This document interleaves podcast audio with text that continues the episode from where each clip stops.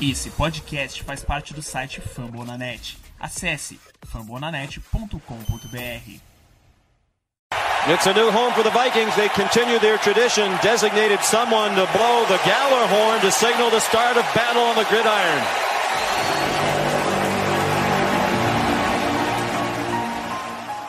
Recently inspired by the city I'm from and all that we've been through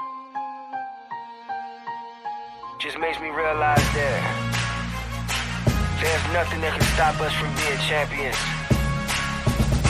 I dedicate this song to Ray Lewis, Baltimore Ravens, and my whole city. Came from the bottom, great to be a champ.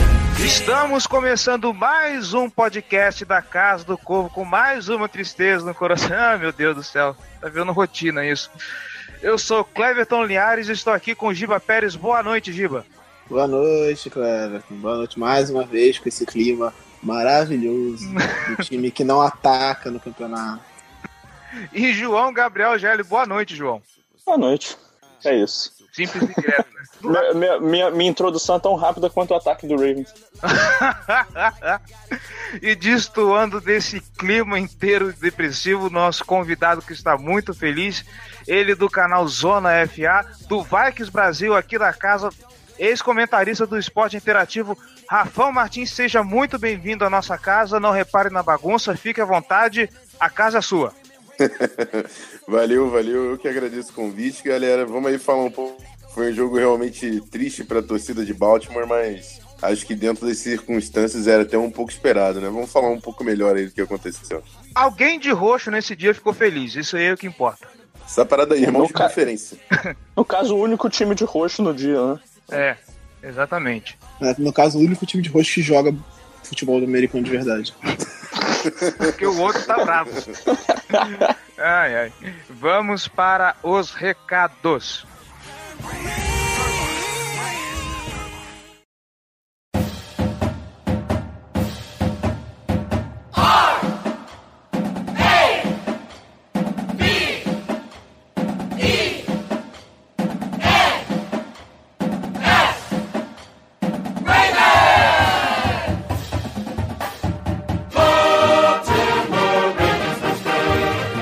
Isso aí, senhoras e senhores. Apoia.se barra Casa do Corvo. Seja torcedor de elite. Com um real você pode fazer a diferença nesse projeto. Diferente do time aqui, a gente tenta fazer alguma coisa. Como é fim de mês, eu gostaria de agradecer aos nossos apoiadores, o Márcio Hayashi, o Raul Sá e o Júlio Medeiros, apoiadores de elite que cumpriram com a meta e fizeram o seu apoio. Muito obrigado, vocês ajudam bastante esse projeto. Palmas para vocês. Olha, até efeito sonoro. Acompanhe a gente nas redes sociais, facebook.com barra Casa do Corvo, nossos twitters, arroba Casa do Corvo, arroba bravensbra, arroba jggl, arroba Rafão Martins, certo? Tudo junto, sem tio? Isso aí. Rafa Martins com PH e sem acento. É isso aí. E seguindo em frente, os nossos recadinhos. Nós vamos agora para o Fumble na net. Nosso apoiador, nosso companheiro de fantasy, nosso fã desde o primeiro episódio, Júlio Medeiros. Mais uma vez, parabéns pelo podcast. Enfim, um convidado que não fica fazendo média com vocês sabem quem. Sem comentários. É... Primeiro, quando comentei sobre o Ozzy, vocês não citaram, mas foi em relação a dar uma oportunidade para o Eric de Costa. A gente comentou isso lá no Fantasy mesmo e eu tenho que concordar em certa medida com o Júlio. Apesar do Eric de Costa beber muito do Ozzy, ele tem uma cabeça diferente, a cabeça dele. Se isso faria diferença ou não, caso o Ozzy se demitisse, eh, se aposentasse e ele assumisse, já não sei. Ele, ele- ele trabalha na mesma linha do. Eles trabalham juntos, ele, ele é co-general manager. Então, tipo, a voz dele é bem ouvida nas decisões. Existe um, um meio que um rumor de que o, o Ozzy sempre deixa o, o Eric DeCosta tomar conta de algumas escolhas específicas. É tipo, chega uma parte do draft, é o Eric DeCosta que assume. Eu já ouvi, já ouvi um negócio desse. E também, é aquela coisa, né? O time tá mal, né? Quer demitir todo mundo. Né? Eu não vou nem entrar muito nisso. E número 2, Sr. Cleverton Linhares está gravado. O cara tem fetiche por Tyrande. Abraço. Mas, mas o Flaco tem fetiche por Tyrande mesmo. Só pra eles que ele passa a bola, pô. E os running backs também, pô. É, Sim, também. mas- o problema é que os running backs são falando- bem ineficientes, né? Mas você estava falando do, do Júlio, que ele tem fetiche por Tarente, porque ele estava reclamando que a gente estava usando poucos Tarente. Aí Na você verdade, falou que ele tem fetiche por. Na verdade, então foi má interpretação, porque você estava falando do Flaco quando a gente comentou que o Flaco passava muito pra Tyrande. O, o- o fetiche do Flaco é o passe curto. É, também. E por coincidência sempre vai pra um end ou pra um running back. Se o Harbaugh estiver perto da linha de scrimmage, ele recebe um passe. é bem provável. É bem provável. Bom, recados acabaram por aqui. Vamos pra pauta então. Esse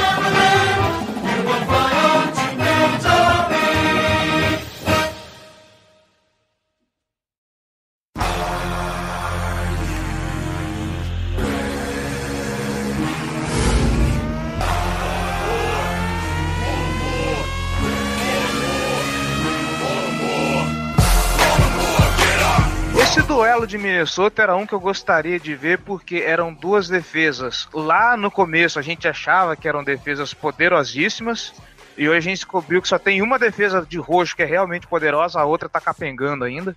E com ataques que a gente viu oscilar o dos Ravens um bocado de tempo, o dos Vikings no meio do, desse percurso aí se tornou uma incógnita e hoje a gente tá vendo que tá rendendo bem. Então era um duelo que eu tava muito curioso de ver e o que eu vi não foi nada agradável. Foi um começo de jogo muito fraco. Vocês acharam também isso? Cara, sinceramente, eu eu não esperava nada muito diferente do que aconteceu nesse jogo, não, assim. Especialmente quando confirmou que o Mac não jogava, que o Wallace não jogava. que- quer dizer, o Wallace jogou, mas é, eu fiz até uma Morreu, profecia terrível do Wallace, né? Que eu falei que ele ia sair no primeiro, na primeira pancada que ele levasse e por acaso ele saiu por outro motivo, né? Eu não esperava que ele fosse sofrer uma concussão. Mas sem os três principais recebedores, o ataque já não é grande coisa. Tendo como recebedor Campanaro, Griff Whalen e Chris Moore, assim, era tragédia anunciada. Mas o, o, o- o Vikings ele tem um ataque, no início da temporada pelo menos, ele tinha um ataque bem promissor, um ataque interessante, com dois recebedores de muita qualidade, o, o Sam Bradford jogando bem e um corredor jovem de muito talento, que é o Dalvin Cook. Então o ataque trazia esperanças ao torcedor. Só que aí você machuca o Cook, perde a temporada. Sam Bradford, não se sabe se ele vai conseguir voltar, se vai voltar bem. Existe até um esse mistério em torno da lesão dele, assim, que dizem que é mais grave do que as pessoas esperam, mas ele pode voltar ainda. O, o Diggs tá machucado também, não jogou. Então, naturalmente, o ataque cai de produção. É, O Sam Bradford, é, eu tava inclusive ouvindo do Vikings Brasil que o problema dele pode ser, se eu não me engano, osteoporose, alguma coisa assim, não é mesmo, Rafael? É artrite, artrite, des- desgaste do, dos Artrite, ossos. isso, desculpa. Ah, é o desgaste dos ossos, né? E realmente é um problema que talvez seja final de carreira, mas é, o Bradford, se ele conseguir jogar e ter mercado, não sei em relação a Minnesota, pela confiança que Minnesota teria nele, mas pela falta de, de quarterbacks na liga, né? A gente tá vendo cada coisa aí jogando. Acho que o Bradford ainda teria mercado, mas eu tenho minhas dúvidas em relação ao retorno, ele, o retorno dele pro time de Minnesota. Senti uma indireta com esse cada coisa. De forma alguma. E, Laia. Não, assim, eu concordo que foi, foi, um, foi um confronto difícil, assim, o, o Ravens já vinha des- desfalcado, acho que era um encontro de ataques desfalcados, né, porque, como vocês sabem, o Vikings também estava com QB2, running back 2, é, wide receiver 2, estava sem o left guard, tá bem desfalcado o ataque, e no meio do jogo também fomos pro terceiro left guard e o left tackle reserva, mas eu acho que, para mim, o que tá ditando o ataque do Vikings é a linha ofensiva, que foi uma reformulação absurda do, do Rick Spielman. Conseguiu estabelecer uma unidade que está dando oportunidade no jogo terrestre, dessa mais 100 jardas do Latavius Murray.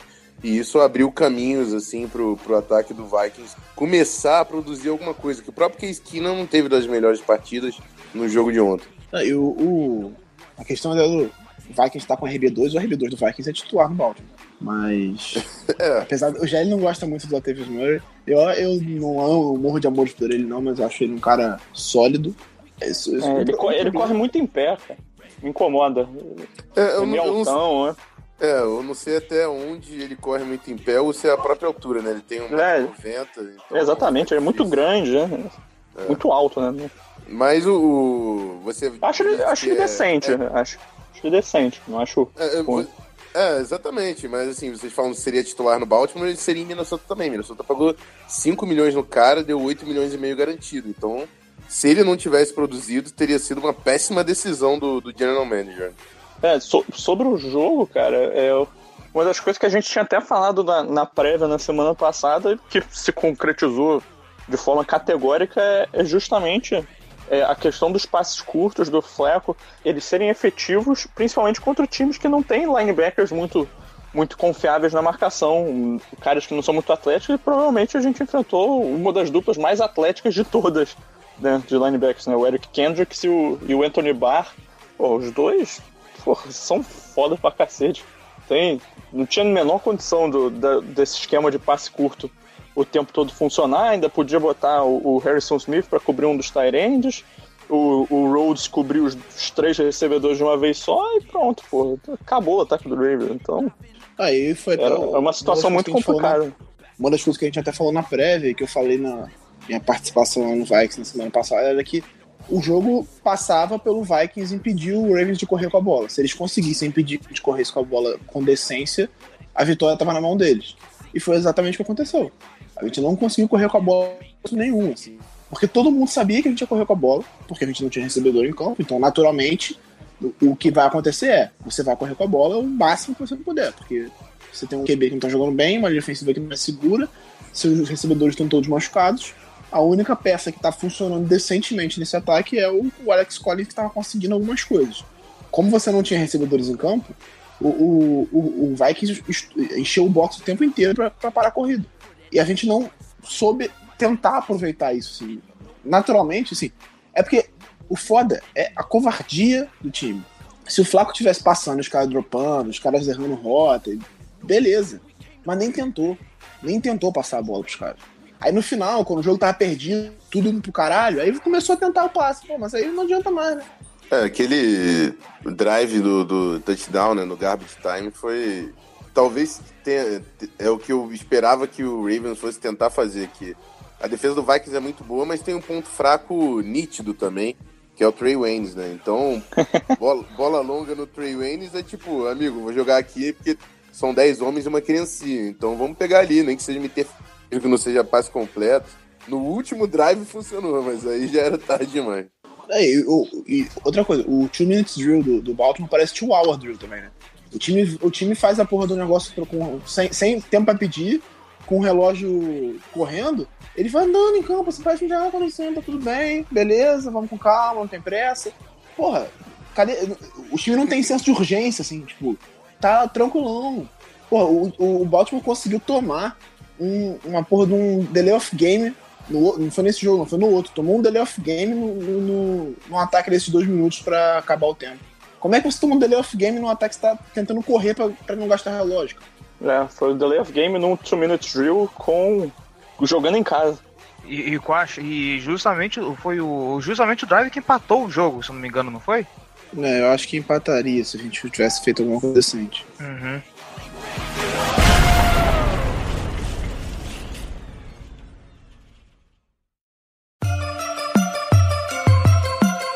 Black and purple, black and purple, black and purple, black and purple. Black and purple, black and purple, black and purple, black and purple. É, agora que a gente deu esse panorama geral, vamos falar um pouco agora dos lados da bola, começando pelo ataque dos dois times. O Giva comentou sobre parar o jogo corrido de. os Vikings pararem o jogo corrido de Baltimore. E se eu me lembro bem, eu acho que teve apenas umas quatro corridas realmente de expressão nesse jogo para de Baltimore. Duas do Collins e duas do Campanaro. O Collins, que é o cara que mais correu, teve- o- a corrida mais longa dele foi, foi de 8 jardas. Nada mais que isso. O Campanaro teve um sprint de 19, mas também uma única corrida que ele fez só. Se a grande arma do time não funciona e você não tem alternativa, meu amigo, principalmente você jogando em Minnesota, é melhor entregar o jogo de uma vez. É, e, tipo, o Vikings sabia que a gente ia correr com a bola. O que pode fazer nessa situação? usa um pouco mais o play action, sabe? Vende a corrida, porque eles estavam estufando a bola o tempo inteiro, estavam atacando muito a corrida, porque eles sabiam que a gente ia correr, e tenta encontrar um passe, usar, um play, usar mais o play action para criar alguma coisa, porque quando você faz, espe especificamente na situação que todo mundo sabe que você vai correr, quando você faz um play action, você pelo menos dá uma travada no linebacker, às vezes ele ataca um espaço no meio, mas o, o time não faz isso. É o tempo todo, tipo, no passe, todo mundo sabe o que vai passar, na corrida todo mundo sabe o que vai correr. O time é muito previsível, o time, sabe, não, tem aquela. Não traz nada de diferente. É, a gente ia falar nesse do jogo contra o Bears. Se, se, a situação é ruim, se tá em desespero, tá vendo que não, não tá funcionando, tenta alguma coisa diferente, cara. Sabe, arrisca. Não adianta. Esse medo de, de ser interceptado, esse medo de sofrer turnover, é, vai matar o time. O time vai morrer abraçado com isso. Porque o, o Flaco jogou esse jogo contra o Vikings para não ser interceptado. Ele não arriscou um passe. Mas aí é problema de elenco ou é coaching staff? Eu acho que é um conjunto dos dois. É, tipo, eu acho que nem dá pra o Flaco nesse jogo especificamente contra o Vikings, assim, porque ele não tinha, ele tava jogando com um monte de cego. Então, por mais que ele não tenha jogado bem, tenha tido algumas decisões erradas, alguns passes um pouco maior, mais longos do que deveria ser, a, as chamadas são muito ruins. E, e, o, e, o, grupo de recebedores dele foi lamentável. Apesar do campeonato estar tá conseguindo fazer algumas coisas assim, mas é, é, tipo, o seu melhor recebedor é o teu recebedor 5, que machuca jogo sim, jogo não. Então, tipo, não dá pra culpar muito ele. Sem contar que ele também não teve muito tempo no pocket. É, Foram 5 sets, né? É, a linha não tava segurando nada. Então, pô, o cara tá sem tempo no pocket, sem recebedor, com chamada ruim. Então, o cara tá num terreno totalmente infértil para ele produzir qualquer coisa. É, o, o, front seven do Vikings é, é muito forte, né? E Zimmer vê que tá entrando, tá entrando blitz, tá conseguindo derrubar o quarterback, ele começa a ficar ousado, em terceira descida você sabe que vem blitz, e quando o quarterback não consegue responder, né, é a melhor oportunidade para ele dominar o jogo. Eu achei que o Zimmer conseguiu controlar o, o, ataque do Baltimore durante toda a partida e o ataque fez o suficiente para garantir os pontos. O, o Kai Forbeth, né, o kicker, teve uma partida impressionante. Foi importantíssimo até para o resultado. Eu nem esperava tanto dele, mas foi 6 de 6 para garantir a vitória. É, eu só não digo que ele teve um dia de Justin Tucker porque ele errou o extra point, né? Não, Justin Tucker, eu tava falando do Vikings, cara. Eu falei, caraca, podia, gente, esse jogo podia ter sido 24 a 6. Porque foi um TD no garbage time, quando a, a defesa já tava todo mundo meio de mais ou menos. E o outro foi um chute de 57 jardas, porque o Baltimore só tem que chegar na linha de 50, né? Chega na linha de 50 já dá pra fazer 3 pontos. Aí é brincadeira tentar parar um time. Não, e o chute, de, o, o chute de 57 entrava de 65. E, tipo, foi, Não, é, exatamente. Foi muito no meio, muito alto. É absurdo esse cara. O, o, o Kicker só não acertou todas porque o Vikings já tem aquele espírito de Blair Walsh que ainda assombra o time, né? É, cara, eu não, sei, eu não sei explicar. Eu não sei explicar. Kicker é... no, no, em Minnesota tem, tem alguma mandinga mesmo, não sei. Não dá pra saber, não. O Justin Tucker é a única coisa que a gente consegue falar com felicidade, né? Do ataque, sim. É a única. Não, de tudo. Ele é a única time, peça assim, que. Ele é a única peça do time que eu falo, pô, esse cara aí eu confio 100%, porra, bota minha mão no fogo. Ele, pô, beleza. Agora de resto. É o único que, eu, é o único que eu falo com um sorrisão no rosto. É, o Tem o melhor chegou... da liga. o time chegou no meio do campo, já pode entregar na mão dele que, que, que é caixa, né? É, é foi até é o que a gente falou. Foi até o que a gente falou no jogo contra o Bears lá, que deu aquele passe no meio do. No meio do campo pro, pro Mike Wallace matou o relógio. Era melhor deixar de chutar de 75, pô. Do que tentar dar aquela merda que ele passe a chance de sucesso era bem maior. O Gelli citou os números do, do Flaco nessa partida, os cinco sacks que ele tomou. Cara, é, a gente sabe que a nossa linha ofensiva é uma desgraça, mas o que, que aconteceu nesse jogo, malandro? Aconteceu que o sec dele tá difícil de segurar, amigo. Porra! que inveja, na boa. É, é uma combinação Todo de uma jogo. defesa forte demais contra uma linha ofensiva capenga. Porra. Foi muita gente também do, do segundo time jogando, né? Na unidade titular. É, o, no Baltimore, os dois, os dois guardas são do terceiro time, basicamente. É, terceiro time, então, né? Aí é complicado. Né? Teve novato, né, que entrou. é, o nome dele eu nem vou tentar lembrar, porque eu lembro que era complicado. O Red o Illuminor. É Germaine Illuminor. Illuminor, isso aí. Que também tá uma água. Mas coitado, o cara é calor, ele nem veio pra se jogar essa temporada, ele veio mais pra ser preparado pro futuro, tá segurando essa é. porra dessa esse rojão. É, eu, eu não consigo botar culpa nele. Obviamente ele tem a culpa dele, mas, pô, ele não tá preparado para isso. Claramente não era para ele estar nessa situação. Um cara que eu gostei bastante de Baltimore foi o Brandon Williams, cara. Deu tempo Voltou bem. pro- foi tempo ruim pro Petal, foi o jogo todo, né? O, e novato, você sabe, o, o Alfa é até um cara que eu confio, acho que é realmente bom. E tá fazendo o trabalho dele bem ali de center, mas todo calor tem altos e baixos. Achou do Alfa não ter um dos melhores jogos logo contra o Brandon Williams. Eu acho o Linval Joseph um cara grande, que é o novo teco do Vikings. Mas o Brandon Williams parece que é dois Linval Joseph, cara. O maluco é gigante, parece uma geladeira. Absurdo. O, o- Brandon Williams, ele voltou e- e voltou bem, mas é uma pena que a gente não tem talentos desse nível na, na defesa inteira, né? Não que o, o setor de defesa seja ruim, mas é, o grande setor que prometia tanto nessa temporada, a gente tá sofrendo com, com algumas coisas muito esquisitas. O Tony Jefferson, se eu não me engano, eu, eu vi a o Giba principalmente desesperado com ele nesse jogo. O que que tá acontecendo com essa promessa de, que veio pra Baltimore pra montar a melhor dupla de safeties da AFC e até agora Cara, ele não tá encaixando no jogo. Não tá encaixando. O Edo também não tá. Eu acho que ele tá se fudendo. Porque a defesa também não tá. Não tá dando liga. Não tá funcionando bem. E ele tá tendo que cobrir erros dos outros. E tá meio chumbado também. Ele tá sofrendo um pouquinho com dores, aparentemente. Mas o. O Tony Jefferson não faz a melhor temporada da carreira dele nem de longe. assim. Ele encaixava muito bem no esquema do Arizona Cardinals. Fez uma excelente temporada ano passado e fez outras boas antes. Mas no Baltimore ele não tá indo bem, ele tá sofrendo muito na cobertura, não tá fechando bem as corridas e tá sendo queimado o tempo todo. A- a- nós temos três peças bem vulneráveis nessa defesa que estão prejudicando, assim, em geral, quase tudo. Que é o inside linebacker que joga ao lado do CJ Mosley, que tá sendo o Ono só, mas não fez uma boa partida agora nesse jogo. É, Ele, ele ainda é, é um cara não draftado, então ele é inconstante, mas é o O quê? melhor que Essa, tem. essa é uma vitória pro time correr? Não, porque eu corri é pior do que ele. Isso é uma derrota pro time correr. Tipo, tu consegue ser reserva dessa merda. É... O Lardarius Webb, Bons que, tempos. que possivelmente vai perder a vaga de slot pro Jalen Hill, que entrou, fez uma. A puta que pariu, o Ladar Jeb tá jogando merda nenhuma. Ele tá sendo queimado o jogo inteiro, Nossa. o jogo inteiro. Não tem um jogo que ele não apareça E o Tony se- Jefferson. mandando mal pra cacete. E o Tony Jefferson também que não tá bem. Então essas peças estão expondo muito a nossa defesa. O, o, o Brandon Carr tá- foi possivelmente nossa melhor contratação de free agent. que triste, hein? Quem diria? É, ele, ele, cara, ele tem sido um cornerback sólido pra caramba, assim. Mas naquela é bola da, da interceptação, tato, cara. Porque ele tentou pegar a bola com uma mão só. Se ele tivesse tentado ir com as duas, a, a de baixo estava enganchada, ele ia provocar a, inter- a interferência. Mas aí ele tenta pegar com uma só, vai pra cima, ali, é, pô, tá um pegando o outro, vai embora, amigo. E joga a bola Pô, pro alto.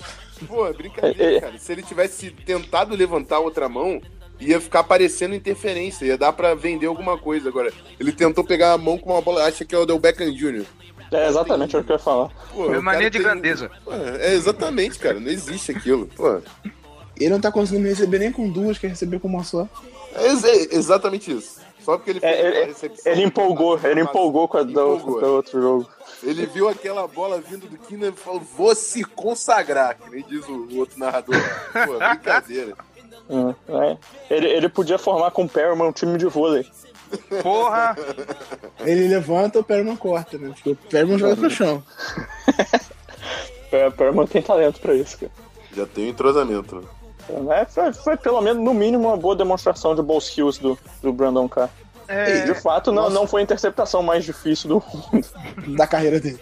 Mas o, o- a, a- a linha ofensiva, a questão do, da- das corridas também, nesse jogo especificamente, é, o Carl Davis e o Michael Pierce não foram bem nesse jogo.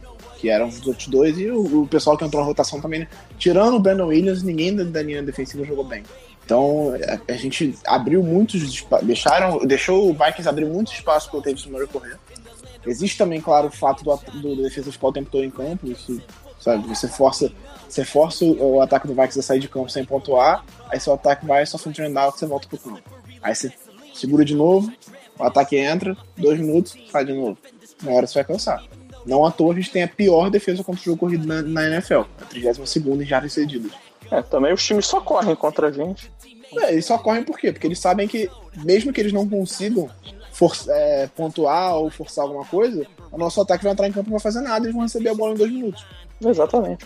E se você tem a chance também de furar o front seven do, dos Ravens, não, ninguém lá atrás tem que te segure.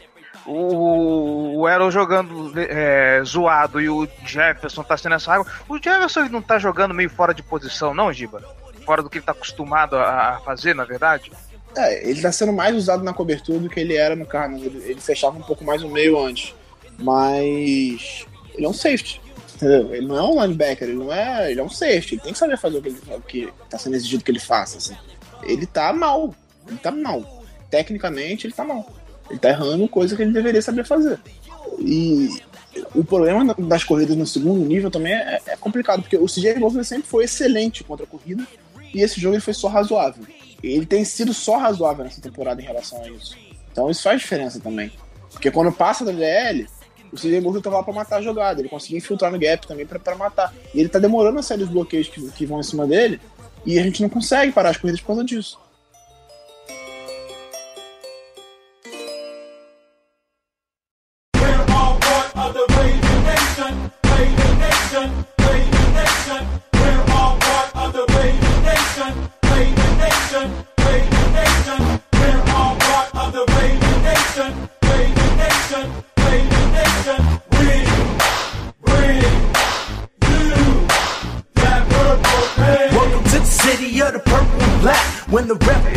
Vendo aqui o, os números da, do, dos Vikings, o, o, quanto que eles correram em cima da gente. E, e os números do Matheus Murray dá vontade de chorar. Só para acrescentar um, ah. um, dado que você vai chorar de fato, ah. o Latavius Murray, é, eu não sei por causa do último drive, mas até o último drive do Baltimore, o Latavius Murray tinha média de jardas por tentativa maior do que o Flaco em passos. Ave Maria! Eu tô vendo aqui, ele ele correu 113 jardas. Com... terminou com mais mesmo.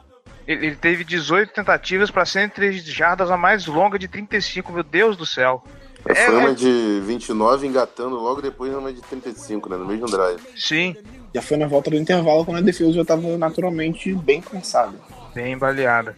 Mas eu falei da importância da linha ofensiva do Vikings exatamente por isso. Mesmo sem o Dalvin Cook, que era um talento diferente, o, o Vikings conseguiu dois jogos de mais de 150 jardas terrestres, sendo um o contra o Ravens também, que ultrapassou 150.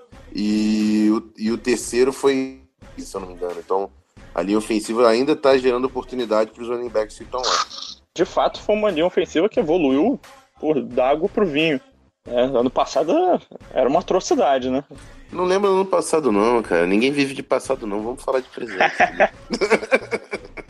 é uma Olha... ofensiva que recebeu investimentos, né? Assim, que contrataram a gente para jogar, diferentes de certos times. É, é bom para traçar um paralelo até, né?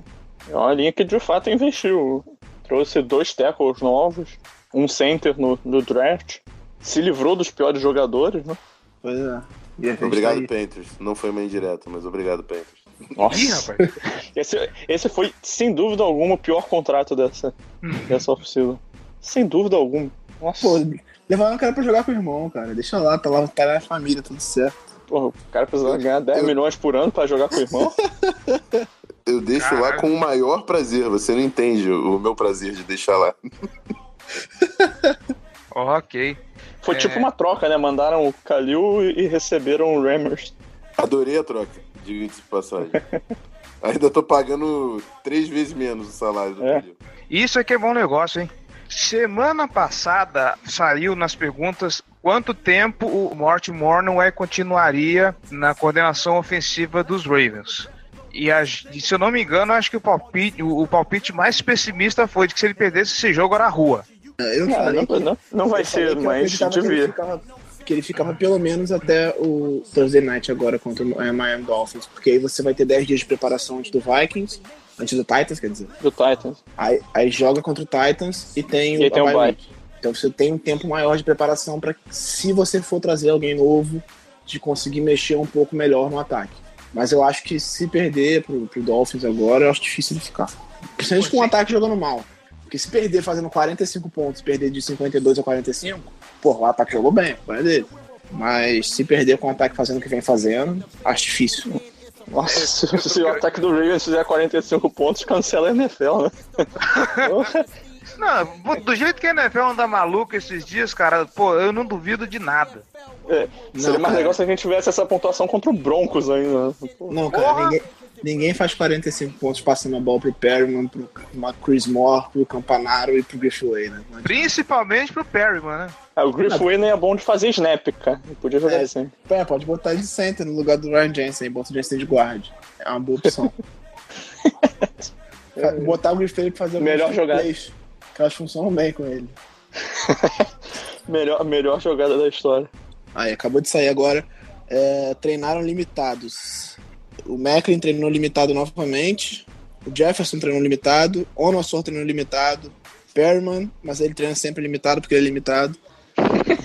Ele é limitado desde que chegou no time, né? Essa, É, desde essa é uma nasceu. limitação natural, né? Ele é limitado desde que nasceu. O Wallace, Scura, o Watson e o Edel também limitados. O Edel com dores no tornozelo. Então temos bastantes problemas para esse jogo agora. Mas também é, é porque quando, quando essa semana é mais curta, o, dia que a gente estaria. Essa segunda-feira seria uma folga e a terça também seria uma- um treino mais leve. Então você precisa botar o time para treinar mais cedo. Então, naturalmente, você tem mais jogadores com dores e precisando relaxar um pouco no treino. Então, naturalmente, você tem jogadores mais limitados quando você joga na quinta-feira. Enquanto isso, do outro lado lá, o Ted, o Ted Bridgewater tá perto de voltar. Ô, beleza, hein? Pô, essa é a melhor história da NFL. Nossa, vou chorar muito quando ele voltar. Na verdade, só pra contextualizar, porque tem pode não saber, tá mais de fora, ele continua na pupilist, ele tem que treinar e Vikings tomar a decisão se vai tirar da pupilist e ativar ele. Mas a expectativa realmente é pra semana 10, semana 11. Eu acredito semana 11, porque o campo lá do, do Redskins, que é nosso confronto na semana 10, em Washington, é um campo meio que castiga o joelho mesmo. Então acho que vai ficar pra semana 11 contra o Rams. O mais divertido é que ele vai jogar antes do, do Luke. Do Luck, é. Beleza, hein? Ele vai conseguir jogar antes do Luke, eu tenho quase certeza disso. Porque, cara, não tem por que você botar o Luke. É, eu acho Só que o botar Luck não o- joga mais essa temporada. É, não tem por que você botar o cara na furada dessa. O time não vai lugar nenhum, cara. O Colts vai brigar por alguma coisa esse ano? Vai brigar pro playoff? Vai brigar por. Não, pra que você botar o cara capenga, sabe? Sem treinar direito? Você botar numa só pra, tipo, botar um ritmozinho de jogo pra ele. Não tem por que fazer isso. Atrás de uma L ruim. Imagina No ele tomando quando ele 10 machucar sacks. de novo. Imagina ele tomando 10 sacks de Jacksonville ontem. Ou, agora, o- depois do Suck for Luck, agora eles vão Suck pra ajudar o Luck. Como disse o nosso menino lá do, do Colts Brasil, eu acho. É, o Saquon Barkley no running back seria uma boa ali. O Luck nunca teve um jogo corrido decente. Não, deixa o Barkley pra gente. A gente quer, a gente tá aceitando ser combate, né? Por favor, né? A casa agradece. O Rafão podia ter o momento dele só pra falar bem da, da linha defensiva. Por favor. Só pra avisar que eu escuto ele falando bem da linha defensiva toda semana, cara. Não, é porque eu- pô, eu me amarro na linha defensiva do, do Vikings, eu quero poder conversar com alguém sobre isso. Não, é, na verdade, cara, eu, eu cheguei no, no confronto bem confiante, assim, no, nessa fase do jogo de, da nossa defesa contra o ataque do Baltimore. Quando o Mike Wallace saiu, então, não tinha nem o que falar, porque o nosso front seven tá conseguindo dominar os, ah, as formações exóticas que o Zimmer gosta de jogar, com blitz e muito laço e defesa em zona misturada com individual. Assim, o Ravens ficou perdidinho com a nossa defesa. Até alguém descobrir que é só jogar a bola no three Waynes que dá pra fazer alguma coisa, mas demoram normalmente. Que bom. Mas é isso, cara. O, o Everson Griffin tá aí top 5 da liga de Ed Rusher. O Daniel Hunter também é um monstro. É muito atleticismo ali, cara. O Anthony Barr e o Eric Kendricks conseguem cobrir, conseguem blitar. O Linval Joseph, pra mim, tá entre os melhores nose tackles. Tem o Harrison Smith, que pra mim é o melhor safety. Que é muito talento mesmo aquilo ali. O que o Zimmer fez nessa defesa, tanto em montagem de elenco como em encaixe de sistema, é absurdo, sem comentários. Faltou o Rose, cara.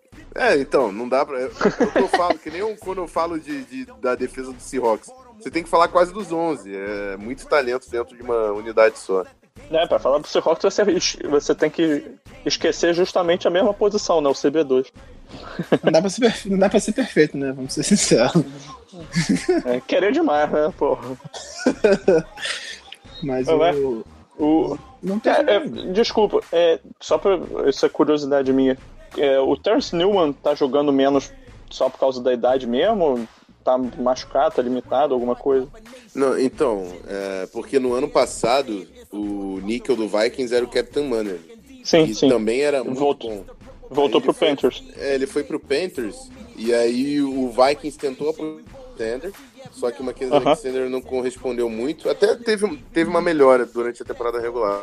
A gente jogou o Newman pra níquel e o Trey Wayne está pegando todos os snaps de cornerback 2. Até porque eu tô achando que o Zimmer tá tentando criar uma casca no Trey Wayne para ver se ele evolui dentro de campo, mas tá sendo growing pains ali difícil de assistir. É. O que eu, o que eu vejo de, de, dados sobre o Trey Waynes é que ele tá mandando bem na, pra- na marcação de corrida, né? Ele tá, tá acertando os tackles e tal, tá cobrindo bem, marcando bem o espaço. Perto da linha de scrimmage, de reação, de rota curta, ele vai bem. Agora, jogar de 10 jardas para lá, ele fica perdido. Coisa que certos times não tentaram fazer durante o jogo. Né? Certos times não fazem, né? Durante a temporada. Esses É tipo um unicórnio, né? Quando, Esses quando tem um passe pra times- mais de 15. Esses certos times aí tinha que fechar e abrir contra o nome, viu? Puta merda. Só não volta a ser Cleveland Browns, por favor. Não, pelo amor de Deus. Cleveland Brown 016 esse ano é realidade, hein? É, mas o. É, Pra- nosso Vai ser um prazer, né? Semana que vem. Opa! Cleveland Browns, o time do ano que vem sempre também. Sério, eu, eu- tô com pena de que vai começar como quarterback titular do Cleveland Browns. Que a OL Pô. sem Joe Thomas segurar a- a- o front seven do Vikings vai ser difícil. Muito, muito difícil. Ah, e outro jogador, esse, obviamente você acompanha muito mais do que eu, o Vikings. O que, que você acha do Tom Johnson? Cara, esse é um cara que tem, assim, tem gente que gosta e tem gente que não gosta. Eu, eu gosto dele principalmente pela capacidade de pass rush. De pass rush, né? mas, mas esse ano eu tô achando ele até sólido contra o jogo corrido, assim. Eu sou, eu sou um cara que eu gosto do Tom Johnson, mas tem muita gente na torcida que já não gosta tanto. Acho que é uma posição que dá pra dar upgrade, mas não acho que é uma fraqueza do time, entendeu? É, eu acho ele um tanto subestimado. Acho que. É, ele é- porra, se, ele é bem se você sólido, pergunta, é, se você perguntar em volta da- da- do pessoal que acompanha a liga, quase ninguém vai con- conhecer ele, né? Sim, sim, sim. Ele é, ele é bem sólido pra posição, e principalmente porque, já que o Linval Joseph é o nose que consegue segurar mais os bloqueios, ele, no 1 a 1 ali, ele costuma se dar bem. Então, é, eu acho que é pro que o Vikings precisa. Já, já é um cara mais, mais pra lá dos 30, né? Então, acho que o reforço é interessante. Eu tenho um novato lá que eu gosto muito, o Jalil Johnson. O Jalil Johnson. Cons- Porra, é. eu gostava muito dele no- na época do draft. É, então, só que ele não conseguiu ainda ganhar muito espaço na rotação, mas É, ele não tá sendo reativado, né? É, é. Mas de defensive tackle eu tô, tô com a cabeça tranquila. tô- Mas não, não é necessário também, né? Se- forçar o, o calor a jogar muito, você tem uma linha defensiva muito forte. Você pode É, desenvolver e- ele aos poucos e depois botar ele na rotação. E ainda tem o, o Sheriff Floyd que ninguém sabe se volta a jogar. Né? Não, esse aí já, já foi. Aposentou. Sherry Floyd não Uma volta tristeza. mais, Tristeza. não. Realmente. Tá, e jogou muito quando tava saudável, né? Ia ser até ver ele com, com a evolução da defesa e ele evoluindo junto, né? Teria sido bem interessante. É, e o legal dessa defesa é que ela é muito jovem. Vão, pô, vão jogar juntos aí por muito tempo ainda também. Odin Tios. Bom, mais considerações sobre o jogo? Só reforçar que foi uma merda, né? Ah, isso aí. É, não, Depende pô, do ponto de É, vista. eu, eu né? ia falar isso. Pros donos da casa foi uma maravilha.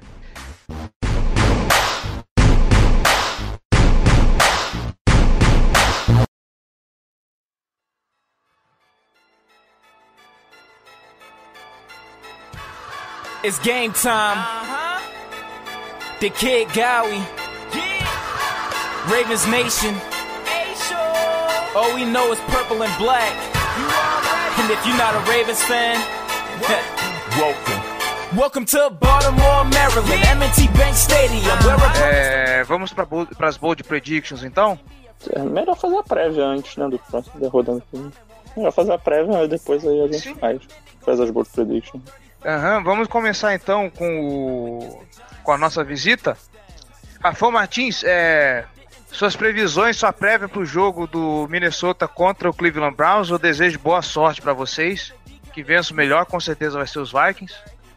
É, jogo em Londres é sempre complicado, né? Mas Ah, em Eu tô- Londres esse jogo, né? Verdade. Péssimas É, em lembranças Londres. que eu tenho dessa terra. Vão de barco? Não vão de barco, por favor. Não, o time todo já tá organizado para voar agora na quarta-feira. É, tem gente até que já foi. Mas é complicado, sempre jogo em Londres é complicado. E- Mas apesar disso, tô confiante, né? O time, pra mim, é bem superior. Vamos ver se o Case Keenum consegue melhorar um pouquinho ali o ritmo. Acho que ele deu uma caída nas últimas semanas. Mas tá fazendo o suficiente ali pro time se movimentar. Se a linha ofensiva conseguir garantir um pouquinho de saúde ali, dá pra, dá pra conquistar a vitória. É, tem que ser modesto, cara. Pô, dá pra conquistar a vitória. É favoritíssimo Não, o Vikings. né? É, exatamente. Na verdade, assim, mas aí. Você, você quer uma- ser modesto, você torce pro time, Não, você não quer parecer clubista. Deixa que eu, eu posso ser por Jamais. você, cara. Não é, não Posso é ser por você. O, o negócio é que eu, eu sempre coloco uma, uma imagenzinha lá no Twitter que é o, segui- o seguinte, ó. É Vikings fans, people that have nice things. Eu sei que quando tá tudo mu- muito bem, é quando você não pode confiar, porque é aí que o Vikings vai lá e fala, é, eu perdi esse jogo, então não posso falar bem. Eu prefiro falar bem do que já aconteceu. Porque quando você confia, é o, o Vikings é trair e te, te dá aquela rasteira. Isso aí eu vou ca- dizer que eu já- de torcedor. Eu vou, vou dizer que eu já tenho minha, meu palpite no Survival. Justo. Se eu não tivesse morrido já. Se eu não tivesse morrido já, também iria de Vikings. Eu, eu sou um dos quatro vivos ainda no, no- dos assinantes do Liga dos 32. Que tava todos os assinantes e a equipe. Eu sou um dos quatro que sobreviveu até agora. Olha aí, eu nem arrisco do jeito que eu sou ruim de palpite. É, e para esse jogo de quinta-feira agora, meninos, não vai, não teremos Jay Cutler em campo. Vamos perder pro QB 3 do time? Reforço pro Pô, cara, é um reforço pra eles, né, cara? Pô, eu, eu confiava muito na vitória com o Jay Cutter de quarterback. Com o Matt Moore eu já tenho. Ainda acho que o Ravens é favorito pra esse jogo, sinceramente. É, mas agora eu já tenho um, um- dou um passo atrás na minha confiança. Sabe quando que o Ravens foi favorito também? Semana passada em casa contra o Chicago Bears, favoritíssimo. Opa, de fato. É, de fato, era uma, uma defesa mais forte também que a do, do Miami Dolphins. Assim. A É, gente consegue jogar decentemente contra, uma, contra defesas medianas, como a gente fez com o Oakland Raiders, por exemplo. Mas quando a gente Ô, pega uma defesa forte. Uma coisinha rapidinho aqui, é só que saiu a notícia aqui que o, o Andrew Senderro, né, o, o safety do, do Vikings, ele foi suspenso por um jogo pela, pela porrada no, no Mike Wallace. Eita. A- a Ainda bem que foi contra o. Browns, né? Não, não faz diferença, né? Melhor timing impossível. Eu vou jogar contra esse time de merda mesmo, em Londres. Deixa eu, deixa eu descansar essa semana aqui, matar esse É. jogo de uma vez. Nem viajo, né? Agora eu vou tomar a bola do Kenny Bridges. Nossa senhora, que preocupação. Né? E o, o Mike Wallace chegou a, a participar limitado do treinamento de hoje. Existe uma possibilidade dele estar disponível para o jogo de quinta-feira. Se ele conseguir passar pelo protocolo todo, né? Então, É, o, o Mike Wallace tá fazendo a turnê da Lei do Ex, né? Pô, não, tá, não tá dando muito. Não tá surtindo muito efeito, né? o cara rodou metade do mundo também. É, ano passado ele já enfrentou bastante lei do ex também. Enfrentou o Steelers, enfrentou o Dolphins também. É, esse ano completou com o Vikings, pô. Os três, no mesmo ano. Pois é, mas o.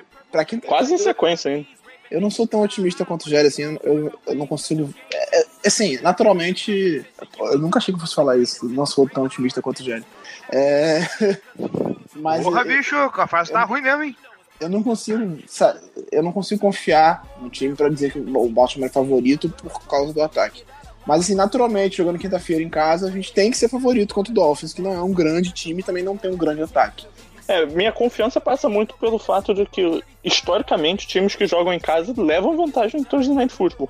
É, é, é por isso que eu tô falando, jogando É, quinta-feira você, em casa. você tem, por ter um tempo menor de preparo, justamente por não ter que viajar, você já, já, já sai um pouco na frente. Você tem um, um intervalo um pouco menor para um pouco maior para poder descansar seus jogadores e tal. Você tem a vantagem de de estar com, a, com a torcida a favor, né? Num, num ambiente que você não vai ter muito o que mudar de uma semana para outra. Então, E é o e Miami o ataque, Dolphins do, o, ataque do, Do- o ataque do Dolphins não tá fazendo muita coisa, né? Então, E é um Dolphins que que não é descansou até agora, né? E é um Dolphins Não que vai não descansou. descansar. É. não vai Não descansar, tem né? é. Mas ainda tá no início da temporada. Assim, sete, sétima semana eles fizeram seis jogos. Então não, não, tá, não chega a ser um time que tá cansado já. Agora, é pra- muito importante. Lá pra décima quarta, talvez, já sejam mais perna pesada, mas. Agora, é muito não faz importante ver o que, que vai acontecer com, com essa defesa contra o jogo terrestre enfrentando o J.J. Que não se encontrou ainda na temporada. Ele teve um jogo ótimo contra, contra o Atlanta Falcons, mas de resto não fez muita coisa. Então, eu sou da tendência que eu, que eu acredito que, que, que a nossa DL vai, vai evoluir com mais um jogo botando o Michael Pierce e o, e o Brandon Williams para atuarem juntos e tal. Eu acho que eles precisam de um pouco de entrosamento, porque eles nunca tiveram muito esse hábito de, de jogar ao mesmo tempo por, tempo mais, por um tempo mais extenso.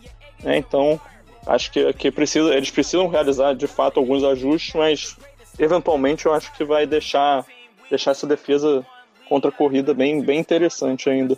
É, é um entrosamento que para eles não é natural ainda. Eles estão ganhando, se acostumando a jogar juntos. Então, nessa volta do Brandon Williams, talvez o, o Michael Bruce tenha sentido como ele jogou três, quatro jogos sem o, o, o Williams em campo, jogando de nose tackle. Ele, quando voltou para defensive tackle, talvez ele tenha tido alguma dificuldade, por isso ele não conseguiu jogar tão bem.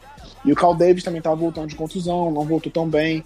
O Cal Fuz ainda não mostrou grandes coisas e o então a linha defensiva teve algumas dificuldades jogando contra o Vikings. Mas eu acho que, que o Dolphins não vai exercer tanto dificuldade assim pra gente. Até porque o Dolphins também não tem uma grande linha, linha ofensiva. Eles estão tendo bastante dificuldade com a linha ofensiva no, nessa temporada. Eu acho que a gente tem algum favoritismo por causa por ser na quinta-feira, mas sigo bem bem reticente em relação a esse ataque, porque ele não passa nenhuma confiança. É, não, então, quando eu, quando eu falo que o, que o Ravens é favorito, é porque, assim, eu acho que, que a nossa chance de ganhar é de fato maior do que de perder nesse jogo. Óbvio, né? Eu tô físico nuclear com essa afirmação. Mas, assim, não, eu não levo isso como um, um atestado de otimismo com, com o resto da temporada também, né? É, não, é, eu tava otimista demais aí pra, pra você, né? Então tem, tem que jogar o balde de água fina, né? De fato, acho que todo torcedor. Acho que to, todo torcedor do Ravens já tem, já tem plena consciência de que o time não vai, vai muito à frente esse ano mesmo.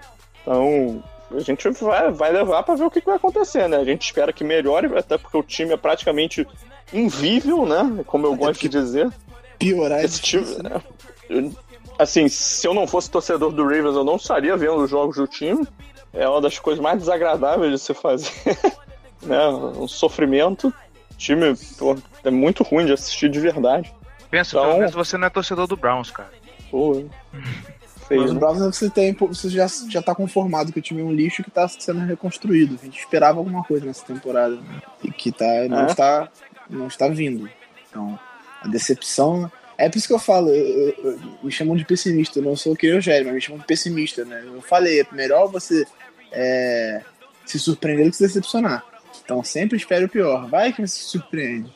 É, e de agora em diante eu vou falar só sobre o Chargers aqui no, no, no programa, é isso. Demorou, demorou.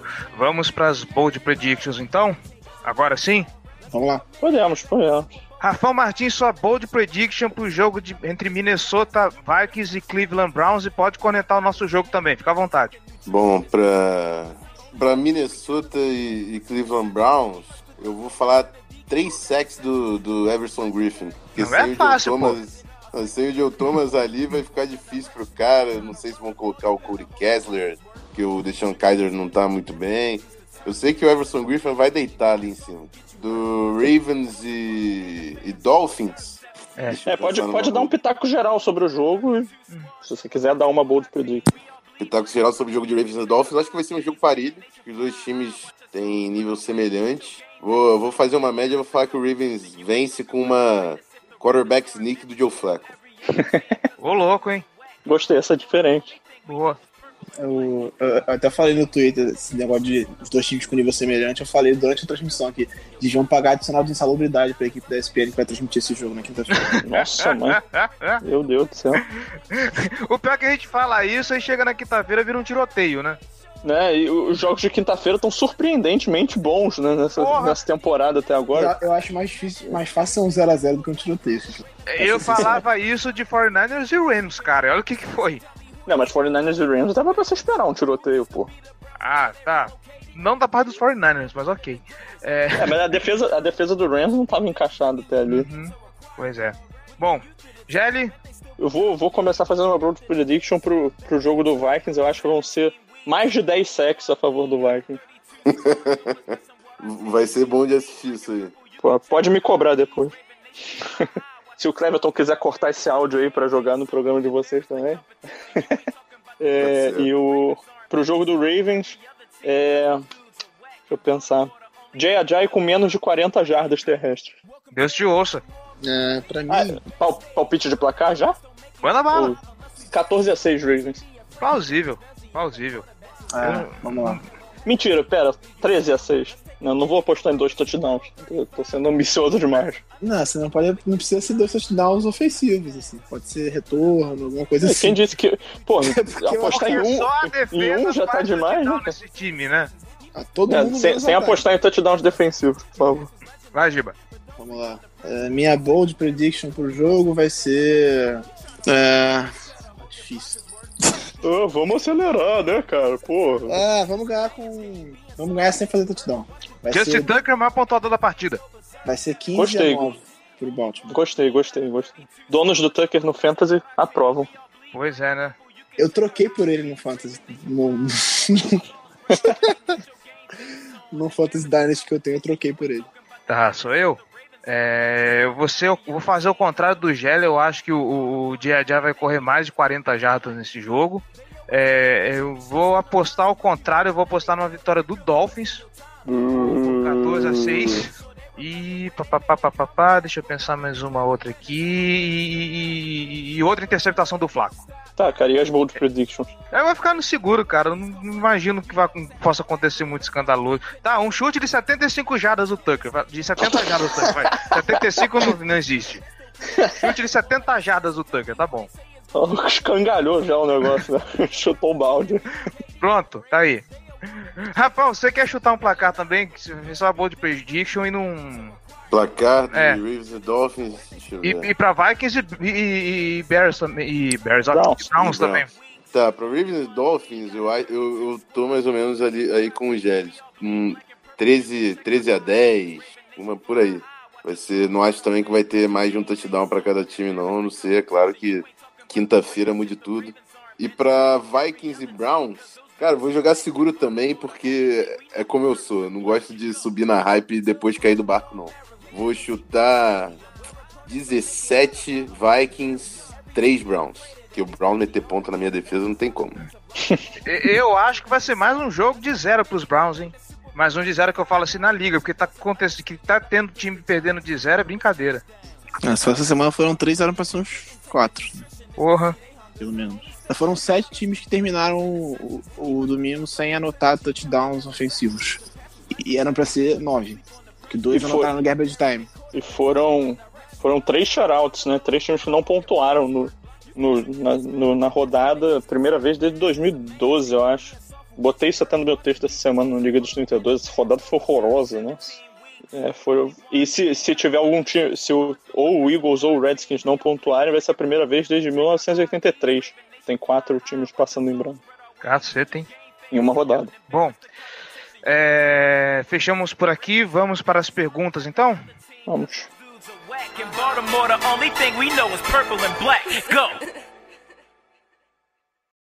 This football right here. We hung today. Follow me. Hop on this back. That's what real linebackers do because we got each other. Run to the football today and let's knock somebody out. Y'all know what we do on three. One, two, three. Let's go. Let's go. Let's go. Let's go. Let's go. Let's go. Let's go. Let's go. I'm a Baltimore Raven! O Kaique, eu nem sei se ele mandou diretamente pro programa, mas é uma pergunta que tá no Twitter e eu, não, eu acho que eu não respondi. Então, é, o Kaique Coelho perguntou: será que não há um assistente de head coach ou coordenador ofensivo no mercado que possa assumir a função no Baltimore? Mark Zimmer. Mas, o Max Zimmer é defesa. Cara, qualquer um ali tá É, ele- bom, ele- cara. No, no lugar do Mornwell, qualquer um ali tá bom. Eu, eu no Meren tô fazendo chamada melhor que ele. Ah, Mas aí porque aqui não tem nada metade ao dobro, né? Então, É, isso É, é até uma cara, coisa que a gente pode que- falar aqui, né? Que tem uma galera que pergunta do, do John Harbaugh chamar jogada e tal. Mas ele é um cara que nunca teve experiência nenhuma no lado ofensivo. Ele sempre foi treinador de special teams e teve uma ou outra experiência treinando grupos de posição de, de defesa. Acho que ele treinou defensive back e, e alguma outra coisa. Acho que, acho que foi Eu só acho que ele defensive a treinar back. linebackers. Mas, enfim, não tem experiência nenhuma treinando ataque e tal, então esquece essa ideia do, do John Harbaugh chamar jogada e tal. E o do, nosso time, no, no, nosso, no nossa equipe, na comissão técnica, tem outro cara que já foi coordenador ofensivo, né, que é o Greg Roman, que também é conhecido por ser péssimo chamando jogadas. Então, é, pois é. Alguém falou no Twitter hoje, ah, por que, que não bota o Roman logo de coordenador ofensivo? Eu falei, cara, não dá nada, ele também é péssimo chamando jogadas. Assim. O, o, grande trabalho da carreira do Roman foi no 49ers, que quem chamava a jogada era o Jim Harbaugh. É, e o, e o Greg Roman é muito bom. Quem chamava era o Harbaugh. É, o, o, trabalho do Greg Roman lá era, era montar os esquemas, principalmente de, de corrida, né? Ele montava umas, umas, umas mudanças de posicionamento tal, diversas corridas saindo da, da mesma formação. Ele fez um trabalho interessante, de, principalmente no jogo terrestre, né, aquele 49ers. Né? É, que foi o que ele chegou para fazer no Baltimore, só que é difícil você correr com a bola quando seu ataque não passa. Todo mundo sabe que você vai correr, então a culpa nem é tão dele assim, mas não adianta botar ele de coordenador ofensivo. Eu acho que a gente pode apostar em outros caras. Um cara que eu acho que poderia ser um, uma aposta seria o Brian Double, que é hoje coordenador ofensivo de Alabama, e que até o ano passado ele era treinador de Tyrande do, do New England Patriots, então ele tem experiência na NFL, até como coordenador ofensivo também.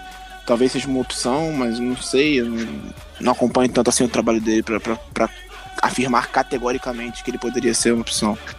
É, eu acho que, que o Ravens tem. Eu, eu, só, só, em questão de característica, eu acho que no mercado a gente não vai encontrar nada nesse momento. Não existe a menor possibilidade de um cara sair agora no meio de um trabalho para vir. E se o cara tá desempregado, provavelmente quer dizer que ele não tem. No, no, no momento ele não tem nível para assumir de cara uma, uma posição de coordenador ofensivo. O North é, Turner tá pode... aí, se vocês quiserem. cara, North Turner nesse ataque do Ravens ia ser mudar 180 graus, né? O cara que gosta de rota, rota em profundidade, né? Mas também adora um, adora um passe pro Tyrande também, né? É, então, um passe pro Tyrande de mais de 5 jardas já é alguma coisa. Vai ser, vai ser bom pro Diogo Flaco, que tem o um braço forte e gosta de jogar pro Tyrande. É. Então, o problema nosso não... Enfim, não acredito o braço forte desapareceu pra... tem um tempo. é, mas North Turner não é uma boa opção. É, só pra deixar isso bem claro. É, a sim. galera pode ter ficado meio confusa, né? North Turner não é um cara. É, eu acho que... uma brincadeira, tá, gente? Eu acho que a coisa que o Ravens mais tem que procurar é alguém que faça um monte de ataque semelhante com o que o, o Gary Kubiak fez. Foram os melhores anos do Joe Flacco, né, em temporada regular. Que até agora não conseguiu. Tá tentando encontrar algum tempo e não conseguiu. Que isso é um problema grave, assim. Não consegue encontrar. Desde que o Kubiak saiu, estão procurando um cara que tem as mesmas características e não conseguem achar. Mas enfim, era isso. Pode, pode ir pra próxima. É, o Kaique mandou uma outra aqui. Por que o Mohamed ainda está empregado? Acho que isso não foi uma pergunta, né? Acho que foi mais uma. Foi uma indireta, né? Mas foi uma pergunta. Tinha uma interrogação no final, ele mandou pro podcast. Não sabemos e queremos a cabeça dele numa bandeja amanhã até as 5 da tarde. Bem específico. Por favor. Bandeja de prata ou de alumínio? Não, de alumínio, ele não merece tudo isso, não. É, em que altura do pescoço tem que cortar a cabeça? Ah, cara, aí tanto faz. O, é, o negócio é a cabeça dele numa bandeja. Ah, tá. É a satisfação de saber de que ele não está mais em Baltimore. Não está mais vivo, né? é, não está mais nesse mundo. O Marcos Vinícius perguntou: Não sou torcedor do Ravens, mas por que o Allen não é o líder do backfield? Nos jogos que vi, realmente parece mais talentoso. Não, ele não é o mais talentoso. É, eu discordo dessa afirmação. Eu acho o Collins o mais talentoso. Mais talentoso, se não fossem os problemas dele com segurança da bola, ele ganharia quase todos os snaps de corrida. Eu, inclusive, acho. Se ele conseguisse receber passes também. Aí ele seria um three down back, uh, running back. Eu, inclusive, acho o, o Buck Allen significantemente sem talento. Acho ele o cara sólido. Pô, tenho muita dificuldade de falar qualquer coisa mais do que isso. E o... Ele é pouquíssimo explosivo também. Ele, é, ele, ele não é um cara que pô, ele explode no gap e faz a diferença, assim. Coisa que o volta e meio o Alex Collins faz, ele faz umas big plays normalmente. O Buck Allen não, ele é aquele cara, tipo, ele vai lá, ganha duas jardas, sai de campo. É, ele, vai, ele, vai, ele vai correr o que a linha bloquear pra ele, sempre. É, ele é melhor recebendo do que passando, do que correndo com a bola. E o Collins, ele melhorou bastante nesse fundamento de segurar a bola, né? Ele já foi muito pior nisso aí. Bom, ele parou de sofrer fumbles, assim.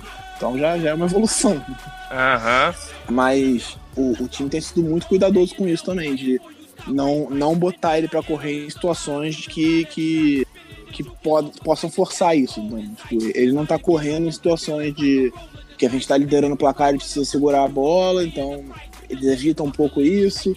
Eu acho que também foi um toque para ele, tipo, cara, não força tanto para ganhar, porque o Collins é um cara que ele vai pra porrada e ele tenta sair do tackle demais, assim. Ele, mesmo estando muito seguro, o cara encaixou bem o tackle, ele tá tentando se livrar.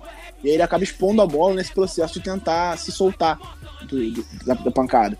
E aí acho que foi até um, um, um, toque do time que falou, ó, arrisca um pouco menos, joga um pouco mais seguro. Beleza, vamos então rapidamente para o nosso querido grupo do Fantasy. Um abraço para todos vocês aí. O Thierry manda quatro, cinco perguntas, na verdade. Se eu não estou errado. Pergunta número um: até onde o ataque realmente sofre de lesão ou é um certo não comprometimento do time? Eu acho que não comprometimento é, é uma palavra muito forte, cara. Eu acho que é mais falta de talento mesmo. É, uma coisa que a gente falou, né? É, é uma combinação de, de falta de talento, lesões e chamadas ruins, né? Um esquema deficitário que não, não ajuda o time a avançar. Junto isso tudo, pô, tem um dos piores ataques da NFL. E, e, claramente existe um problema de lesões. Assim, você tem 17 jogadores na, na Reserve. Entre eles, o seu running back mais talentoso, que é o Dixon, é, os seus dois guardas titulares, os seus dois guardas reservas. Agora de cabeça não lembro, mas alguns. Você falou na Indy Reserve? É, que estão fora é. da temporada, né? Tiveram os Tyrants que se machucaram também, né? O Crockett Gilmore, o, o Dennis Pitta. Dennis Pitta, o nosso queridíssimo Darren Waller, que era um, um alvo de red zone que era interessante pro Flaco, suspenso por um ano. Então, tipo, você perdeu muita gente nesse ataque em relação ao ano passado. Assim. Se você for ver as peças que mudaram, é muita coisa. Pra quem tá jogando agora e pra quem tava jogando no ano passado. Então, além de, claro, o Steve Smith Sr. que aposentou. Então você passou por uma reformulação e uma piora de nível. O ataque de hoje, em termos de talento, é pior do que o do ano passado. Pergunta número 2. Se a campanha continuar uma decepção, seria esse o fim do John Harbaugh? É. Não. Não. Não. Não. Próxima não. pergunta. É. Je... tá bom. Tony Jefferson é a pior contratação de free agency do ano? Sim. É, daí vale a gente, só pra especificar, do Ravens ou da NFL? Não, do Ravens. Do Ravens, sem dúvida. Do Ravens, aham. Muito é mais caro e não tá jogando bem. É, então, é, principalmente não, nem como, esperava não tem, dele, né? É, não tem nem, não tenho nem muito o que pensar. Especificamente você vê, assim, ele não tá jogando bem e ele é um salário muito alto. Então, naturalmente, ele é pior porque, tipo, foram quatro. É, foram mais, mas assim, das significativas mesmo foram, foram quatro. Ele é o que tá jogando pior, um tá machucado, que é o Danny Woodhead. O Brandon Carr tá fazendo uma campanha bem decente. Então, tipo, de fato ele é um dos piores, a pior contratação. Mas eu acho que. E, não tem, e é impossível você falar que a contratação do Danny Wood é a pior contratação, porque, porra. O contrato dele não é nada, cara. E o contrato dele não é nada, porra. Não faz a menor diferença. Se ele fosse uma merda, porra, não, não influencia nada. Eu só acho que não, não dá pra crucificar o Jefferson agora também. Porra, falar que o cara não serve e tal. Vamos ter paciência. O cara se mudou, é uma mudança grande, mudou o esquema, mudou muita coisa. Ele tá encaixado no esquema do Arizona Cardinals e não tá funcionando no nosso. Mas ele tem um contrato longo e ele pode ser um cara interessante no futuro. Isso, com certeza. Não, ele tem que ser criticado pelas falhas dele, mas também não, não é para declarar o fim dos tempos. E se, se, e se a pergunta for em relação à NFL inteira, aí o Rafão pode mandar uma dissertação de 25 linhas sobre o, o Matt Cadill, né? Eita! Não precisa de 25 linhas para falar que ele é horrível. Você pode escrever horrível 25 linhas. É, talvez. Ocupa as 25 linhas assim com, com a palavra bem grande, horrível. Então vai tarde também, vai tarde é bom. pode, pode ser aquele, aquele meme da apresentadora do jornal também, né? Pífio, patético. Né? Xoxa, capenga, manca, anêmica, frágil e inconsistente. Isso aí.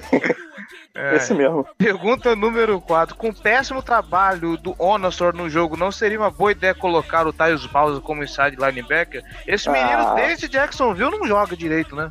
Pensei que fosse o Correia. Cara, assim, só você gosta do Correia, Zé.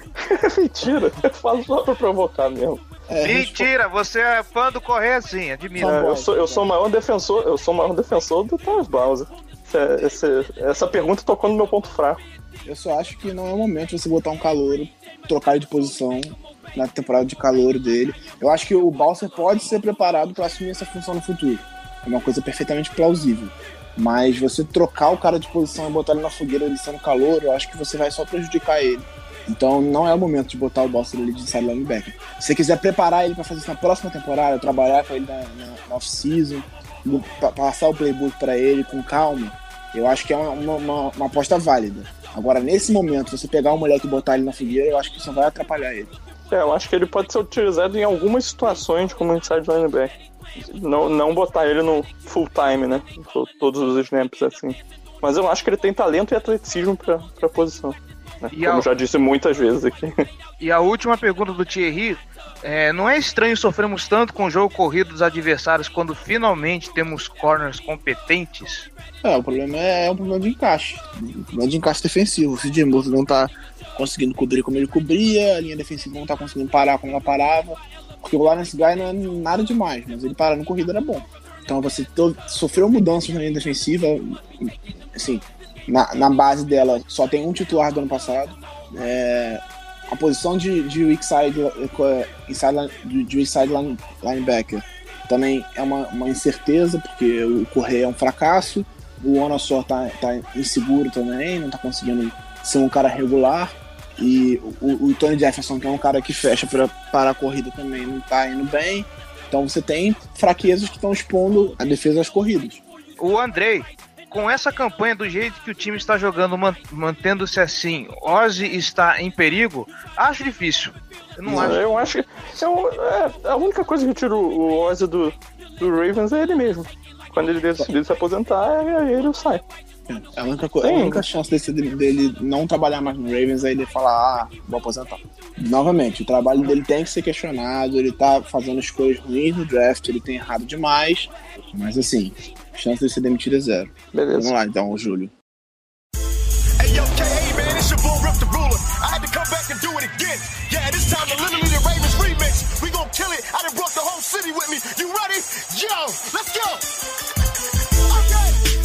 É, o que fazer para parar o jogo corrido dos adversários. Então, é uma questão de encaixe. A gente tem que. O, o Dan Pearce tem que conseguir encaixar os jogadores. A gente tem as peças, só que as peças não estão conseguindo se encaixar em campo. Então é, é uma questão de adaptação, de evolução no meio da temporada para funcionar essa defesa contra o jogo corrido. Dois, nossa OL é definitivamente ruim. Talvez tentar Jensen como guarda e Boanco como center. Howard merece ter o contrato renovado? Então, eu, eu até falei que era Como assim? É, não, eu, pera aí, só uma coisa. O Howard, contrato renovado, não tem o que fazer, né? O contrato dele é de três anos, né? Pois é. Ele tem contrato de três anos, ele não tem porque renovar o contrato dele agora. Mas eu acho que ele que não dá para crucificar o cara também por um jogo ruim. Ele fez um jogo excelente contra o Raiders, é, fez o... alguns jogos bons e fez um jogo péssimo contra o Vikings, mas o, o Ron Stanley também foi mal. É, não, o, então... eu não acho que os tecos são um problema e o, e o Ryan James tá, tá, sendo bem, bem razoável. É, o problema são as posições de guarda que nós perdemos os titulares e os reservas imediatos.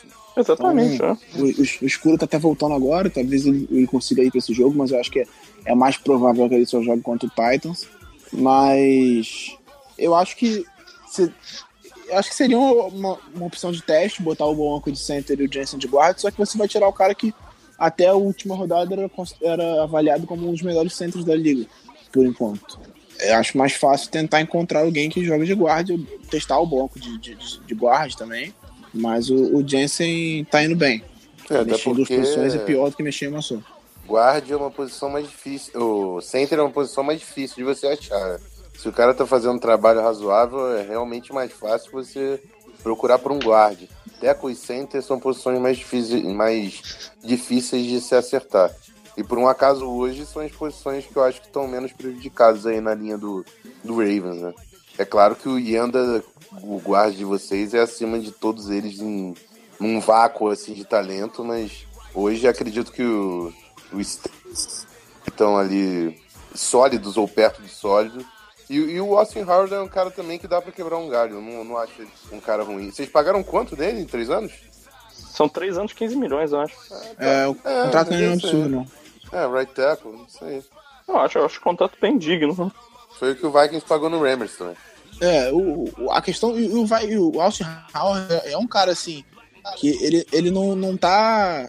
Ele não representou uma queda em relação ao que era o Rick Wagner no ano passado. O nosso problema são as posições de guarda. Que os dois estão jogando. estão jogando. São ruins, né? Os dois são as res- reservas dos reservas. O Hurst, inclusive, ele foi o melhor jogador de linha ofensiva desse jogo, por incrível que pareça.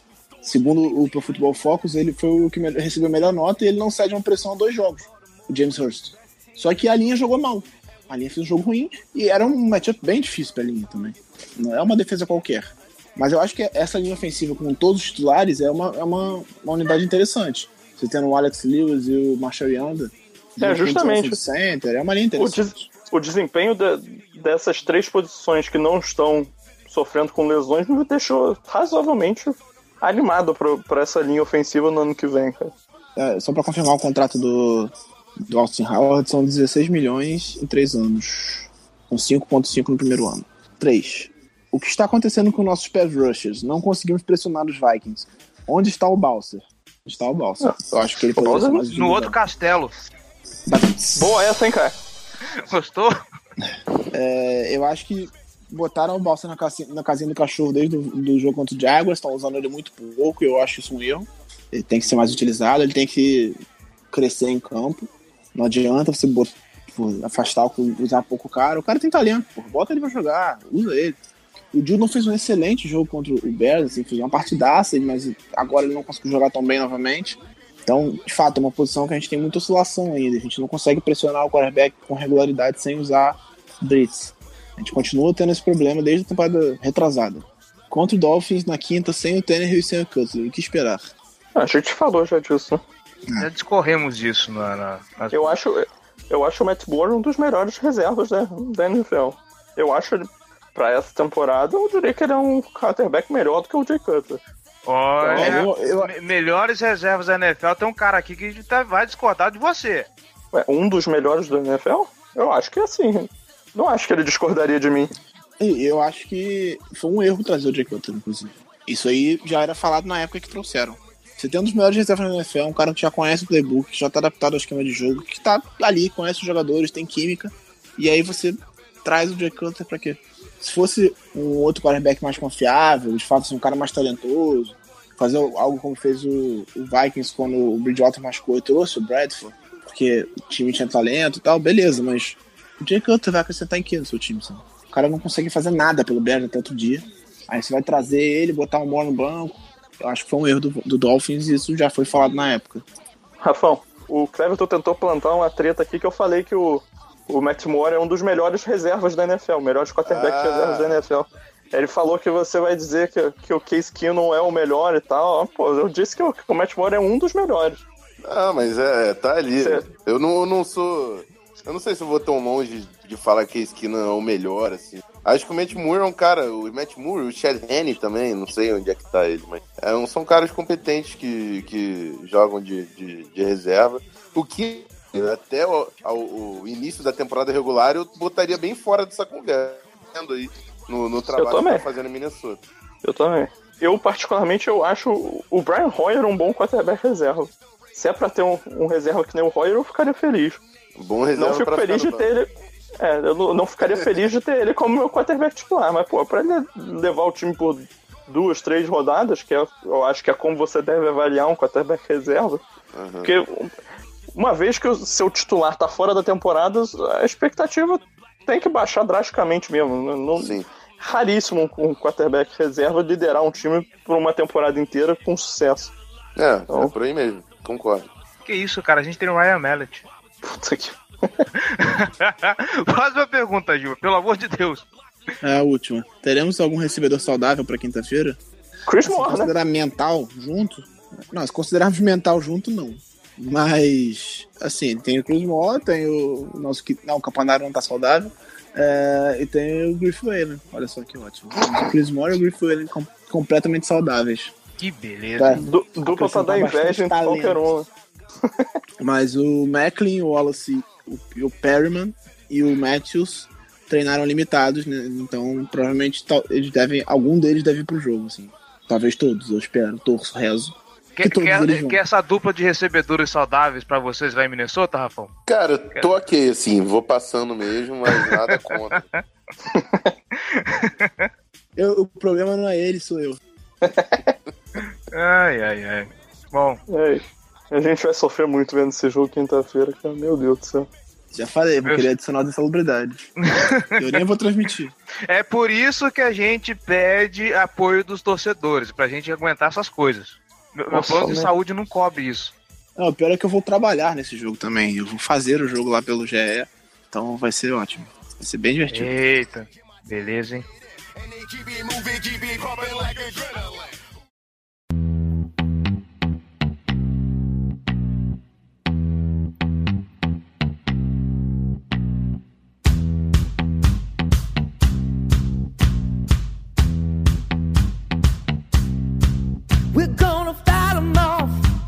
Isso. Chegamos ao final do programa. Rafão, muitíssimo obrigado pela presença, pela sua paciência, pela sua participação nesse podcast. Tamo junto, cara. O microfone agora é seu. Fica à vontade. Bom, mais uma vez, eu que agradeço pelo convite. Um prazer participar aqui com meus irmãos roxos da AFC. É uma pena o resultado para a parte de vocês, mas assim, pelo menos tem alguém roxo vencendo, né? No final das contas. Mas convidar a galera para conhecer também o Vikes Brasil Podcast, que é extremamente bem editado pelo host aqui da Casa do Corvo. É, a gente está fazendo programas semanais falando de Minnesota e desejar boa sorte agora que o confronto passou.